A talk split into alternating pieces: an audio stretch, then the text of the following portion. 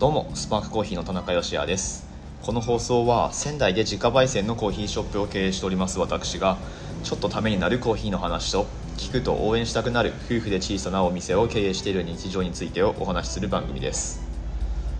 さてさてその夫婦でお店をやっている日常ということについて言えばですね6月2日に娘が生まれまして、まあ、そろそろ3ヶ月になるんですけれども娘が生まれる前と今の現状とではやっぱりその生活のなんだろうサイクルというかをちょっと変えてるんですね、まあ、アップデートしてるというか、うん。えーまあ、ちょっと変えてる部分がいろいろあるんですけれども、まあ、その一つにお買い物のサイクルがあります。まあ食材の買い出しとかですね。これを以前だと定休日の水曜日にまとめて、まあ、スーパーでとかっと買ったりしてたわけなんですけれども、まあ、なかなかね娘がいると、うん、こう大きな荷物を持ってなんだろう、まあ、車使うにしても運ぶっていうのがなかなかしんどいので食料品はですね生協の宅配を使うようにしてるんですね。で、まあ、生協のその宅配のチラシを見てるとですね、まあ、生協の野菜ってちょっと高いですけど美味しいですねやっぱね。はい。まあ、あの届けてくれるしそして、うん、それが一番のメリットなんですけれども、まあ、チラシを見ていてふと気づいたんですね、まあ、トマトがまあ、あの普通はいいお値段するんですけれども、まあ、たまにまとめて安くなってる時があるんですよ。2キロ入ってなんだ2キロ入って600円とか。安い安いですよね。そうそうそう。あのまあ、ちょっと不揃いだったりとか傷がついてたりとかっていうのが安くなってる時があるんですけれども、まあ、いわゆる訳あり商品ですね。でそのトマトが桃太郎っていうねブランドで出してるもので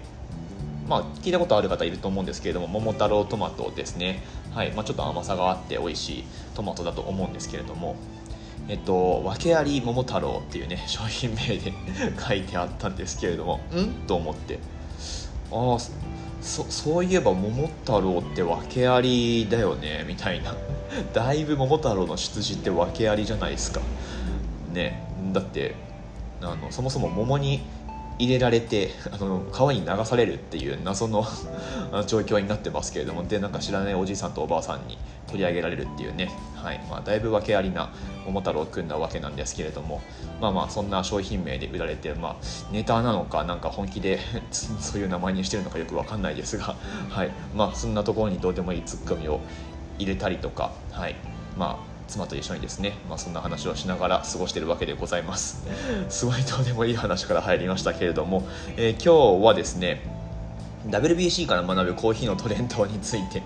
ここからぐいっと流れを変えますけれどもはい。まあ何回か、えー、お話ししてきてますけれども今日もそれでいこうと思います。ぜひ最後までお付き合いください。今日は8月28日土曜日の放送です。さあということでまあ、土曜日の放送としてねふさわしいテーマなのかは分かりませんが、まあ、あの曜日ごとに何かトピックを決めてお話しするっていうようにしようかなとも思ったんですが、まあ、その曜日にじゃあなんかこの日はニュースやるとかっていう感じでこの日は Throwback Thursday でみたいに決めるのもまあいいし翔平さんとかそうやってるからすごいなと思うんですけれども、まあ、僕の場合はですねなんかその時喋りたいことを喋るっていう形にしないと、まあ、やっぱりこれ毎日配信続けていけないなっていう気がしているので、まあ、思いついたタイミングであの喋りたいことっていうことで、まあ、最近は WBC の話をずっとしてますけれども今日もそれでいこうと思います。で1回目2回目では、まあ、合わせて、えー、2012年までの大会を振り返ってみました、まあ、最初は僕が WBC に興味を持ち始めたところから2008年頃から2012年までを見てきたわけなんですがで昨日の第2回ではそこから遡って第1回大会から2007年までを振り返ってみました。はい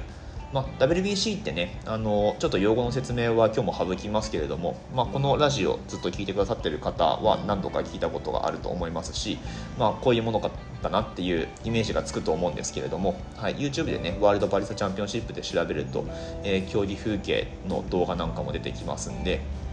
まあ、イメージつくかなと思うんですけれども今日はですね2013年から2019年までできれば行ってみようと思うんですが、まあ、なんせ、あの2013年以降ってなると、まあ、僕の記憶も新しいので語れることってたくさんあるんですよ。なのでちょっと長くなりそうな予感がしております。2019までいけるかどうか。うん。まあ、ただこれもまたね時間決めて、えー、何分でってなるとどうせ最後の方がくちゃっとなっちゃうのは、えー、目に見えているので今日あの普通に、えー、特にねいつも通り台本なしで喋ってるわけなんですが何も資料とかないんですが手元に、えー、それで喋ってみるのでそれでまあ20分弱くらいまで行ったところで今日はおしまいっていう形にしようと思います。なので丸3からの丸4が多分あると思うんですけれども、えー、どうぞお付き合いください。さてさてじゃあ2013年見ていきましょう。あっていうかそもそもそうだ。2013年以降というかワールドパリスタチャンピオンシップの中でどんなコーヒーが使われて優勝したかって皆さんなんとなくご存知でしょうかね、まあ、そもそも大会って何ですかっていう、えー、話だと思うんですけれども、まあ、ちょっとコーヒー詳しい方の中ではやっぱり芸者っていう品種が、えーと、目立って見えてるんじゃないかなと思います。うん。まあ、確かにやっぱりそうなんですよね。で年々競技会で使われるコーヒー豆の価格っていうのも上がってきているしうん、で芸者使わないと勝ち上がれないみたいな雰囲気も確かにあるにはあるんですけれども実はですね僕の僕の記憶のデータベースの中ではというかまあ実際そうだと思うんですけれども明らかに芸者を使用して優勝したワールドパリスタチャンピオンシップにおいて優勝したバリスタって1人しかいないんですよ。これ結構意外じゃないですか、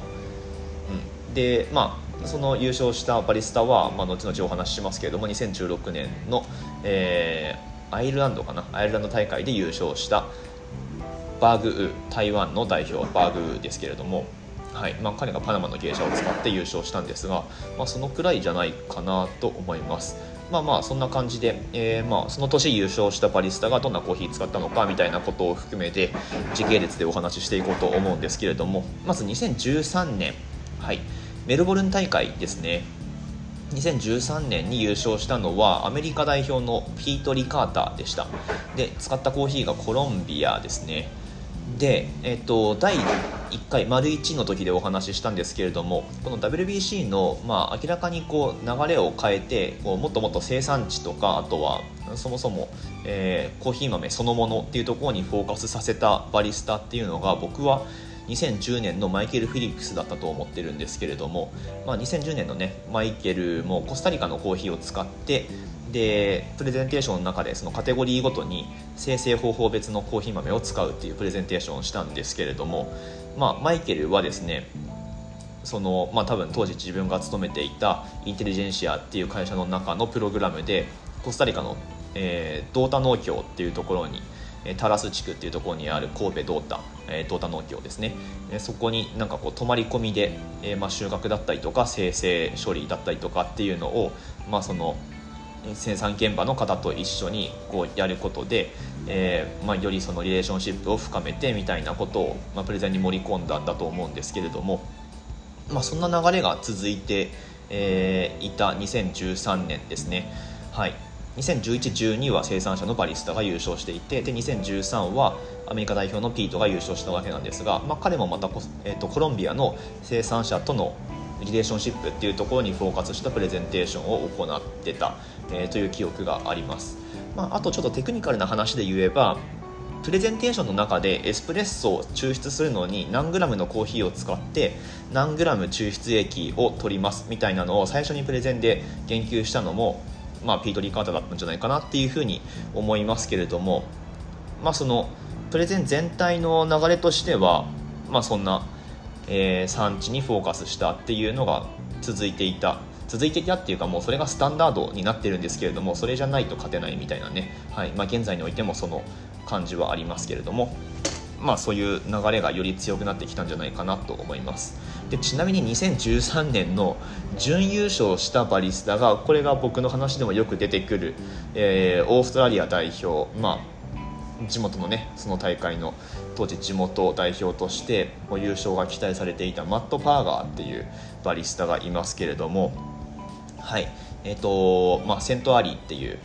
会社の所属だったと思うんですが、まあ、そこからね彼は2位になったんですが EK43 をエスプレッソで使うっていう、はい、もうとんでもイノベーティブなプレゼンテーションをやってのけたんですが、まあ、まあ惜しくも準優勝ということで、まあ、準優勝であったにせよ実際2013年大会から、えーインフルエンスしたっていうその影響力の高さで言ったらマット・バーガーの方が大きかったんじゃないかなと思いますがまあまあ優勝はピート・リカだということで、はい、2013年の大会でございましたでその翌年2014年イタリアリミニ大会ですね。こちらで優勝したのが、えー、我らが日本チャンピオンの伊崎秀則さんですね。丸山コーヒー所属でした当時は。はい。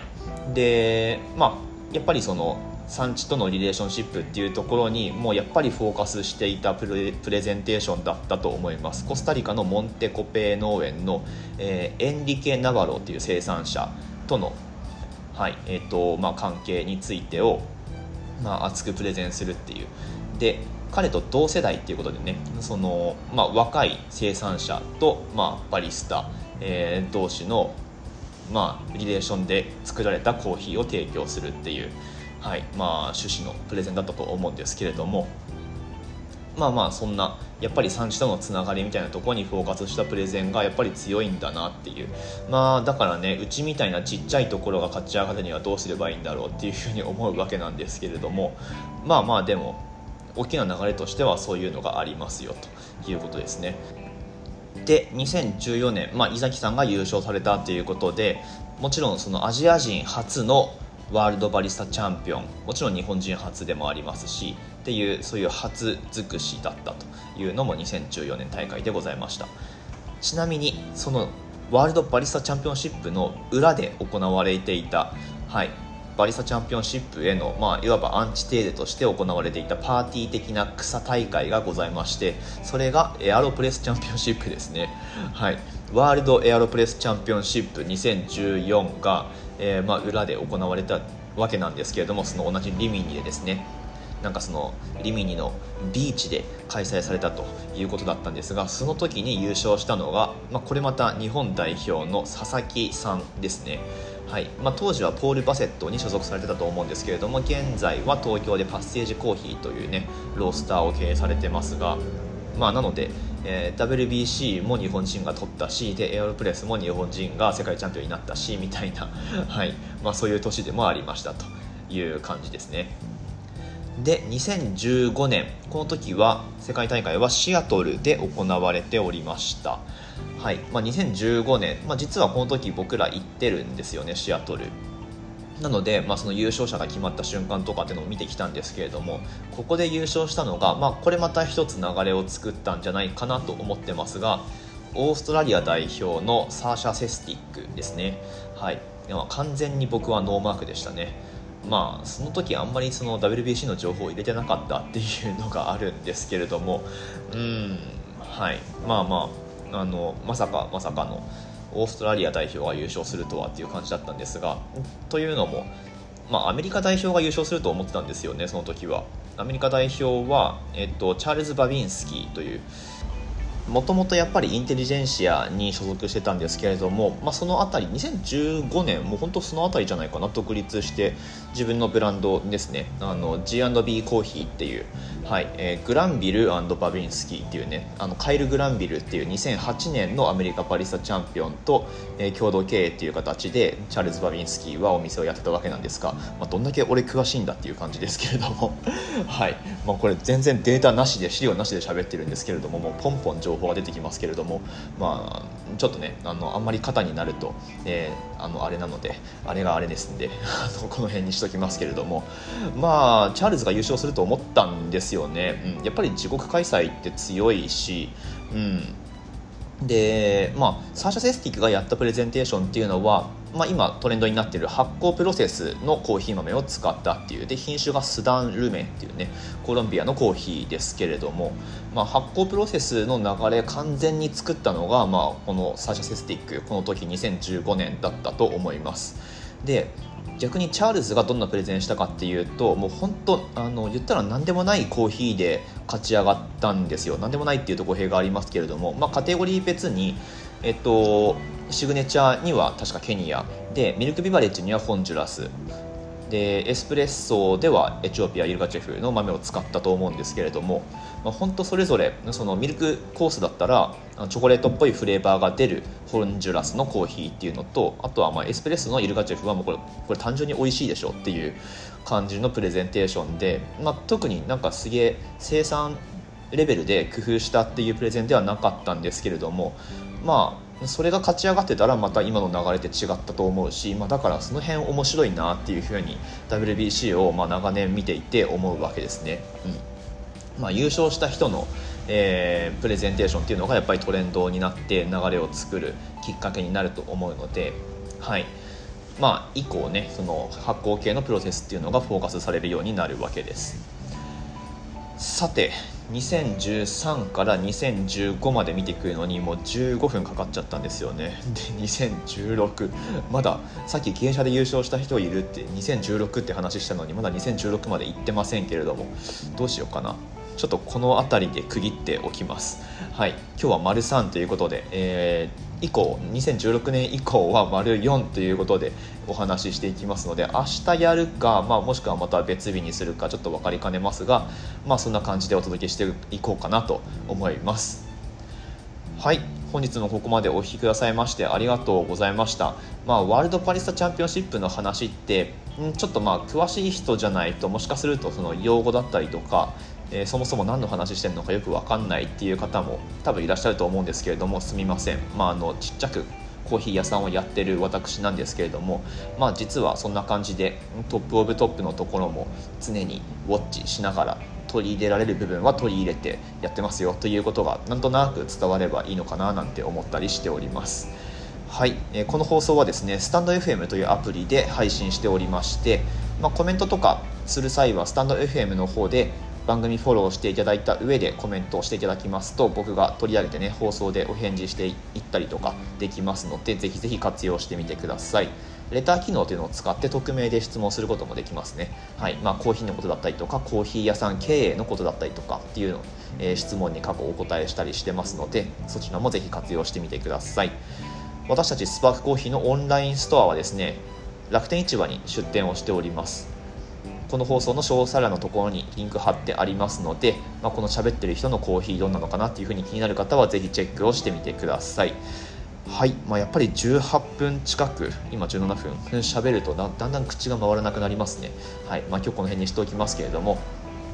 まあ、後日また2016年から最新の2019年そして今年行われる2021年大会の予想なんていうのもお届けしてみようと思いますのでぜひお楽しみにお待ちください。それでは、えー、本日も素敵な一日をお過ごしください。また明日の放送でお会いしましょう。美味しいコーヒーで一日が輝く Good Coffee Sparks Your Day スパークコーヒーの田中でした。最後ちょっと西野さんっぽくなりましたね。完全にボイシーの引きすぎですね。